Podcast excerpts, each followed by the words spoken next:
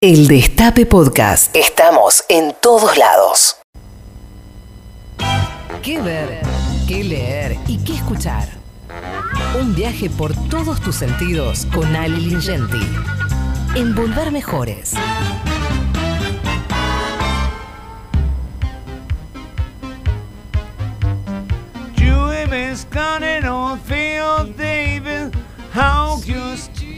Bueno, sí, Trina, mírate.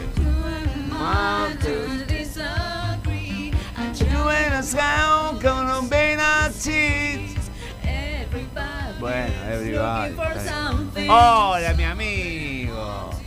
Hola Daddy, hola compañeras. ¿Cómo Eh, está? Buena manera de empezar. Todo bien, con Sweet Dreams de Eurythmics. ¿Cómo, perdón? ¿Qué, qué pa- qué pasó? ¿Tosiste? ¿Qué pasó? ¿Qué me dijiste? Genial. Empezamos con Sweet Dreams, que es una canción de Eurythmics. Ah. Eh, eh, un, un, un, un- De Urimi, el Urimi de la que yo hago. Exactamente.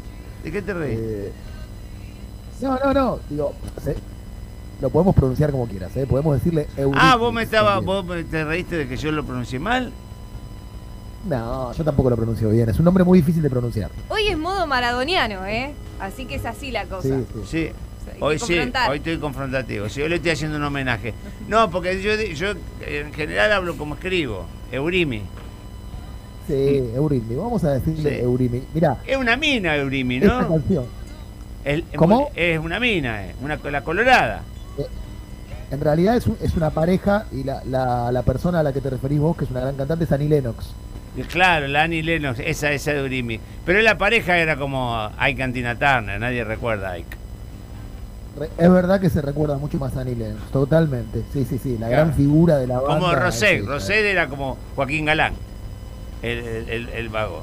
Era- ¿No? No sé, nadie sabe En fue. Bárbara y Dick, en Bárbara y Dick, ¿quién era el que, el que cortaba el bacalao? Bárbara totalmente. Sí, no Dick era Jo- Joaquín Galán, era un grandote nada más.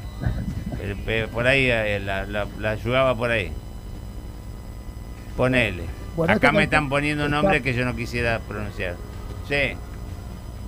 Esta canción forma parte de la banda sonora de una película que estoy seguro que te va a gustar, lo que pasa que hay que ir a verla al cine. Hoy, hoy es jueves y vamos a empezar a hablar más seguido.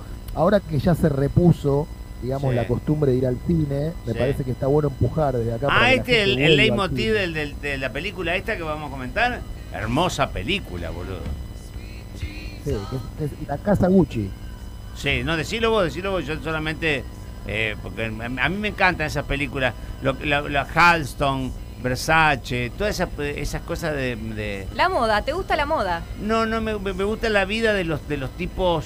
eh, de, de estos tipos que, que de alguna manera hicieron historia, ¿no? Con la mayoría de, la- de las vidas estéticamente bastante truncadas y todo eso, ¿no? No sé si compartís. Comparto, y yo creo que esta película, lo dije de entrada, te va a encantar, porque tiene muchos componentes que te pueden gustar. eh, ahora empiezo a contar por qué. Tiene, si querés, como dicen los españoles, una pega, o sea, una contra, eh, que son 157 minutos. O sea, estamos hablando de una película de casi tres horas, pero la verdad es que tiene una dinámica impresionante, tiene un elenco fabuloso. Eh, Lady Gaga tiene una actuación para mi gusto consagratoria. Yo creo que Lady Gaga eh, a esta altura eh, no es solo una gran cantante, sino que ya podemos decir que es una gran actriz. Está Dan Driver, está Al Pacino, está Jeremy Irons, está Salma Hayek. Hay un elenco impresionante. La película la dirige Ridley Scott. Uf, Eh, y lo que hace Rid- Ridley Scott, que es un gran director, Daddy. recordemos dos o tres películas de Ridley Scott. Bueno, una de las Alien, se acaba de estrenar hace poquito, yo no sé cómo se llama la de en Argentina la película con, con Matt Damon eh, y Adam Driver. Es una película de época que se, que se estrenó acá en España este mes, pero no sé cómo se llama en, en Argentina porque los títulos no son los mismos. El, el último Eh, duelo se llama acá. El último duelo, bueno, Sí, por ejemplo. la El película que, Duelo, que- que trabajaba Sigu- Sigumi Webi. Sigourney Weaver, eh. Alien. Esa, eh, esa de Ridley Scott. Bueno, Blade Runner, eh, Blade. Runner. Sí, no, no. Hizo de todo ese. Scott. Ridley. Es muy, muy, muy variada la filmografía y en todos los terrenos se mueve muy bien. Sí. Eh, y en este caso, él Sí. transforma, digamos, la caída de la casa Gucci, que es una casa de moda, que Sí. muy trágica, en una especie de ópera bufa. Una ópera bufa es una ópera cómica. Y no se priva de nada. Hay personajes rimbombantes, hay maquillajes y prótesis muy estrafalarias, se habla un inglés con acento italiano muy gracioso en la película. Hay un despliegue visual impresionante, yo creo que te va, te va a sorprender la película cuando la veas visualmente. La Patricia Reggiani de Lady Gaga es el corazón ardiente de la película, está exuberante, está magnífica, eh, ella está dispuesta a defender ese apellido conquistado, digamos, con la sangre de la vendetta. Recordemos que Patricia Reggiani fue la mujer de Mauricio Gucci y que a finales del 98 ella participó de un juicio escandaloso y resultó culpable de haber asesinado a su marido a través de un sicario. Esta es la historia de cuenta la película, es una historia muy potente, ¿viste? Entonces se empieza a mezclar todo el mundo de la moda, de la casa Gucci, con un montón de entretelones que son muy parecidos a los de la Sicilia de la familia Corleone del Padrino, a la opulencia de los Borgia en el Vaticano del Renacimiento. O sea, una película muy de espíritu italiano, eh, con muy buenas actuaciones, como te digo, de, Lady Gaga y Adam Driver y también de Al Pacino. Eh, Al Pacino eh, está como desatado en la película.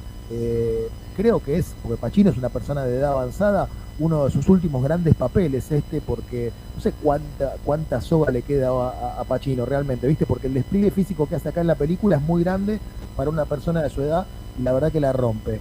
Eh, y además tiene la película que tiene también sexo, eh, que, que el clima del sexo mezclado con la ópera, bueno, hay un montón de componentes en la película. Ah, pero Eh, es, una es- banda sonora- es- es cantada también, es que es cantada.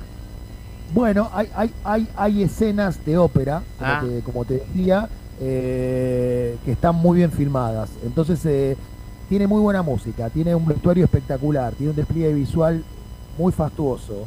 La historia es muy interesante porque es una historia casi, como te decía, de tintes mafiosos. Tiene buenas actuaciones, bueno, está todo dado para ver una gran película. Es muy entretenida a pesar de la duración. Dura, como te dije, casi Y, tres tiene horas. que ver esas cosas cómicas que tiene, ¿no? De la ópera.